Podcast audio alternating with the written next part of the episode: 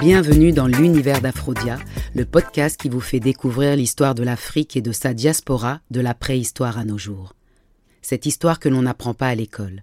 Bienvenue à vous, je suis Jalissa Sekmed, je suis maman, enseignante, autrice et fondatrice de la maison d'édition Aphrodia Édition, une maison d'édition jeunesse spécialisée dans l'histoire de l'Afrique, des Amériques et des Antilles. Pourquoi Lorsque ma fille aînée a commencé à me poser des questions sur notre histoire, je n'ai pas trouvé de support adapté à son âge. C'est pourquoi j'ai créé Aphrodia pour aider les parents, les enseignants et vulgariser cette histoire au plus grand nombre, en proposant des outils et des livres pédagogiques, historiques et ludiques. Et oui, car tant que les lions n'auront pas leur propre historien, les histoires de chasse continueront à glorifier le chasseur. Dans ce nouvel épisode d'Aphrodia Podcast, nous allons retracer les grandes étapes d'une période extrêmement douloureuse et peu abordée de l'histoire de l'Afrique et de sa diaspora, la traite négrière arabe. Avant de commencer ce podcast, je rappelle que la mission d'Aphrodia est de transmettre et vulgariser l'histoire. Je donne les informations que je possède, mais nous ne sommes pas responsables du ressenti et de l'interprétation de chacun. J'entends fréquemment dans les débats, et euh, surtout depuis que la loi Taubira, qui a reconnu la traite négrière européenne et l'esclavage comme crime contre l'humanité, pourquoi ne parle-t-on pas de la traite négrière arabe? Selon moi, il y a deux raisons principales. La première raison est qu'il ne reste pas ou très peu de descendants de la traite négrière arabe, principalement à cause du système de castration des Africains réduits en esclavage. C'est l'une des différences avec euh, la traite négrière européenne. Sur ces territoires souillés par le sang, les survivants existent. Nous formons la masse des afro-descendants, afro-brésiliens, afro-péruviens, afro-américains, afro-caraïbéens. Je suis issu de cette histoire et je porte le poids de ses conséquences jusqu'à aujourd'hui. C'est donc logiquement qu'en tant qu'afro-descendante, j'ai étudié d'abord l'histoire qui me concerne directement. La deuxième raison, c'est la solidarité religieuse des Arabes et des Africains musulmans ce qui fait que cette partie de l'histoire est très peu soulevée. Nous le voyons également dans les banlieues, où cette solidarité avec l'islam anesthésie cette partie de l'histoire. Elle ne ressort que lors de conflits.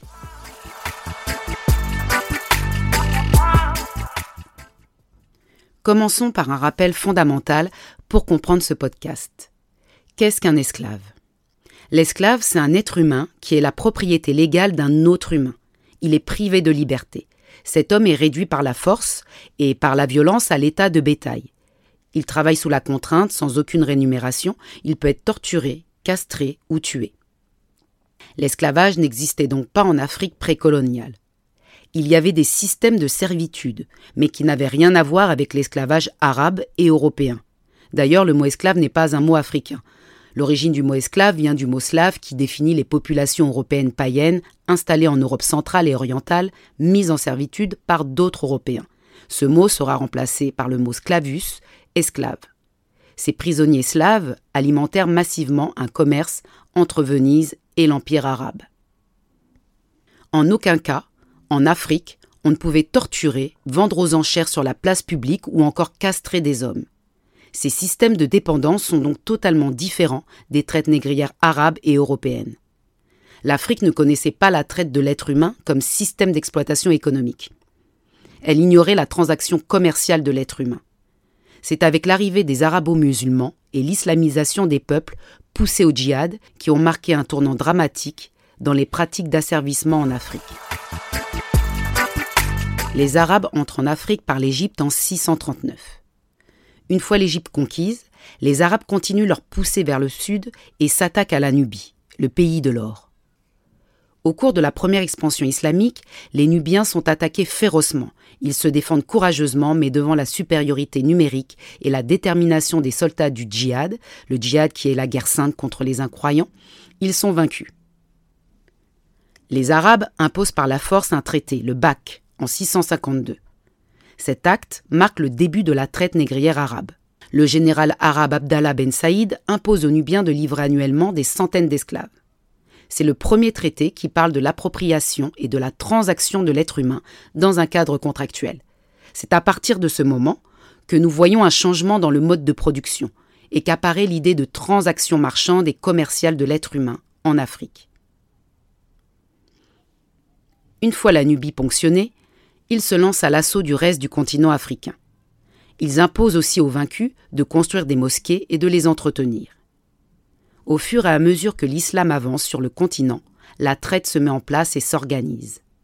Les Arabes avaient besoin de main-d'œuvre pour les différents chantiers qu'ils mettaient en œuvre dans l'Empire arabe agriculture, mines de sel, chantiers hydrauliques, etc. Ils développèrent les techniques de chasse à l'homme, les razzias, et la soumission des populations. Ils allaient asservir de nombreux peuples venant de la Nubie, de la Somalie, du Mozambique et d'ailleurs. Les Arabes, une fois établis au nord de l'Afrique et sur la côte orientale, développent la traite des Noirs vers les pays musulmans. L'historien Baba Kake explique. L'Afrique noire pour le Maghreb était un Eldorado, le pays de l'or. C'est du moins ainsi que les premiers auteurs maghrébins ou arabes présentaient le Bilad as-Soudan, à leurs coreligionnaires du Nord. Aussi, très tôt, les souverains maghrébins s'intéressaient-ils à la possession de cet or? La diffusion de l'islam n'était qu'un prétexte. Le but essentiel de l'expansion musulmane en Afrique était la recherche de l'or.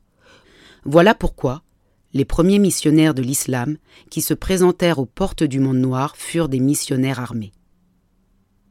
Cette soif de l'or est explicitée dans la quasi-totalité des écrits arabes jusqu'au pèlerinage de Mansa Moussa, l'empereur du Mali. Les razzias sont des attaques rapides dans le but de voler un butin ou de prendre des hommes. Elles étaient dévastatrices et ravagèrent le continent. Les Arabes organisèrent des chasses à l'homme. Les marchands d'esclaves attaquaient les habitations de jour ou de nuit. Ils les encerclaient, puis ils y mettaient le feu. Les habitants sortaient, effrayés, et se faisaient capturer.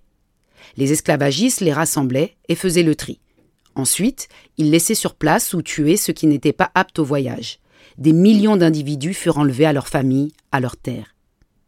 Les Arabes laissèrent derrière eux des champs et des villages dévastés. L'explorateur Stanley a dit que dans certaines régions d'Afrique, il ne restait plus que 1% de la population. Le sang noir ruisselle vers le nord, l'équateur sans le cadavre. Au début de leur entreprise criminelle, ces négriers ne s'aventuraient pas à l'intérieur du continent. Mais lorsque les Européens ouvrirent la voie, ils les suivront et se mettront à rasier les populations de l'intérieur équipées de fusils modernes. Ces prédateurs opérèrent de véritables carnages. Les Almoravides venus du nord vont être les premiers envahisseurs arabo-musulmans armés à entrer à l'intérieur du continent. Ils détruiront le puissant empire du Ghana. Cet empire regorgé d'or, il a toujours suscité des convoitises.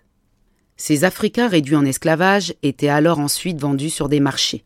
Il y avait deux voies principales, la terre, à travers le Sahara, et la mer par les bateaux négriers, par l'océan Indien.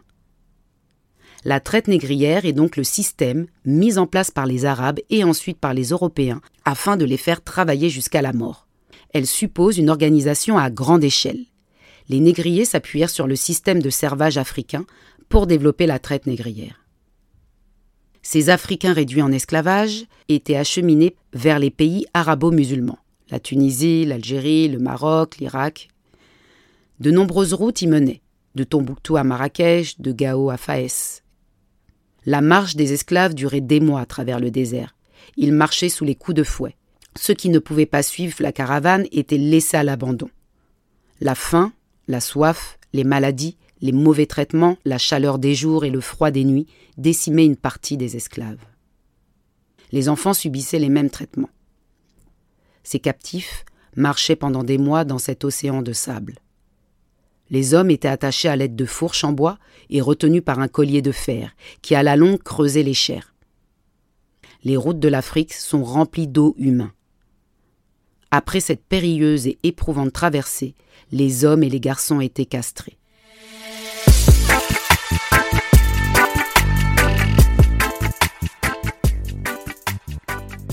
L'un des actes les plus cruels de la traite négrière arabe est la castration des hommes africains. La castration consiste en une ablation de l'organe génital masculin. Les Arabes ne voulaient pas que ces esclaves se reproduisent, qu'ils puissent avoir des relations sexuelles dans les harems ou qu'ils se mélangent avec les populations locales. Ils mutilaient donc ces hommes, ce qui entraîna une très grande mortalité chez ces esclaves. La mort emportait de 70 à 80% de ces esclaves.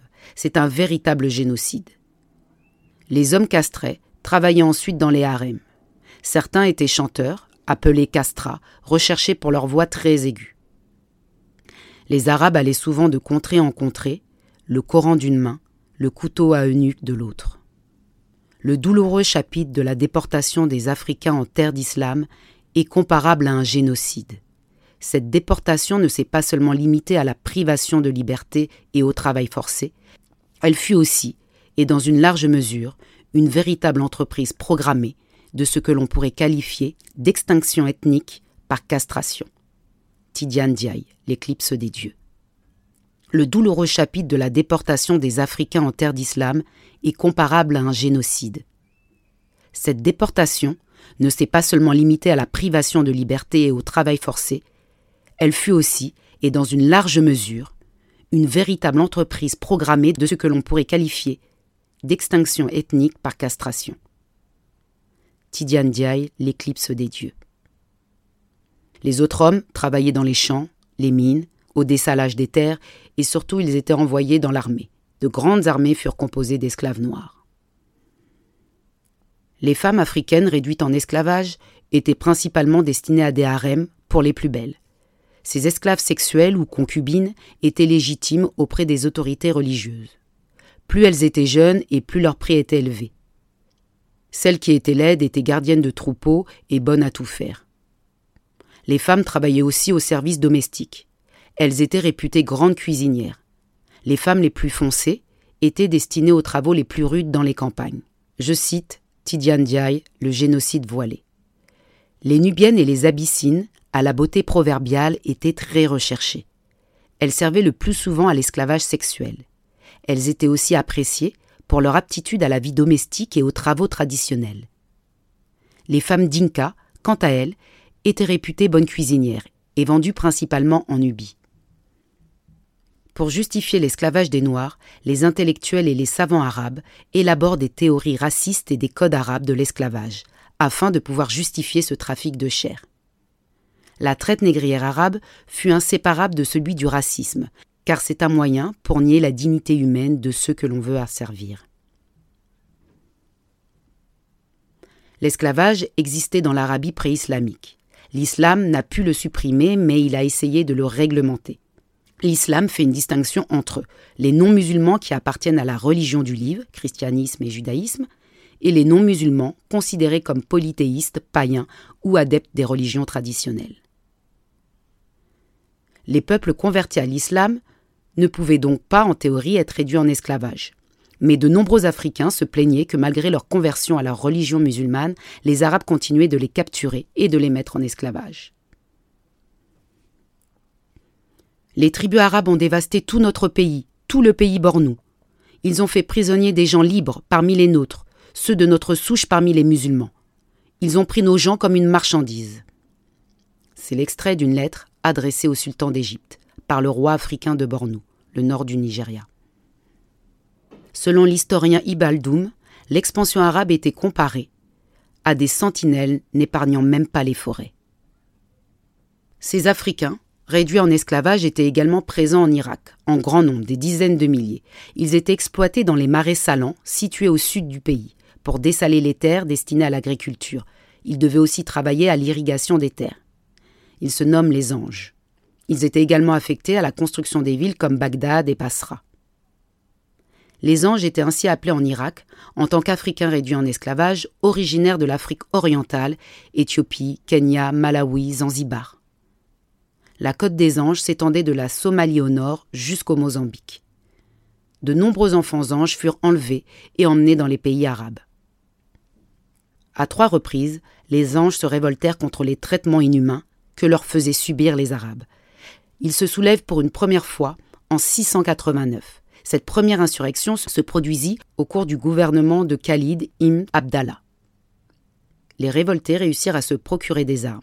Ils s'installèrent dans des endroits inaccessibles et lançaient des raids.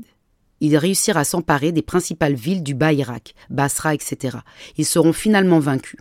Les prisonniers étaient remis en esclavage ou décapités et leurs cadavres pendus ce qui ne leur empêchera pas de mieux s'organiser pour une deuxième révolte en 694.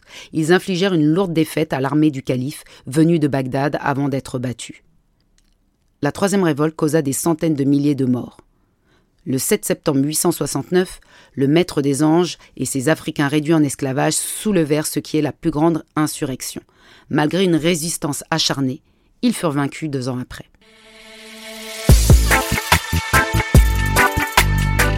La traite arabo-musulmane a duré 13 siècles sans interruption.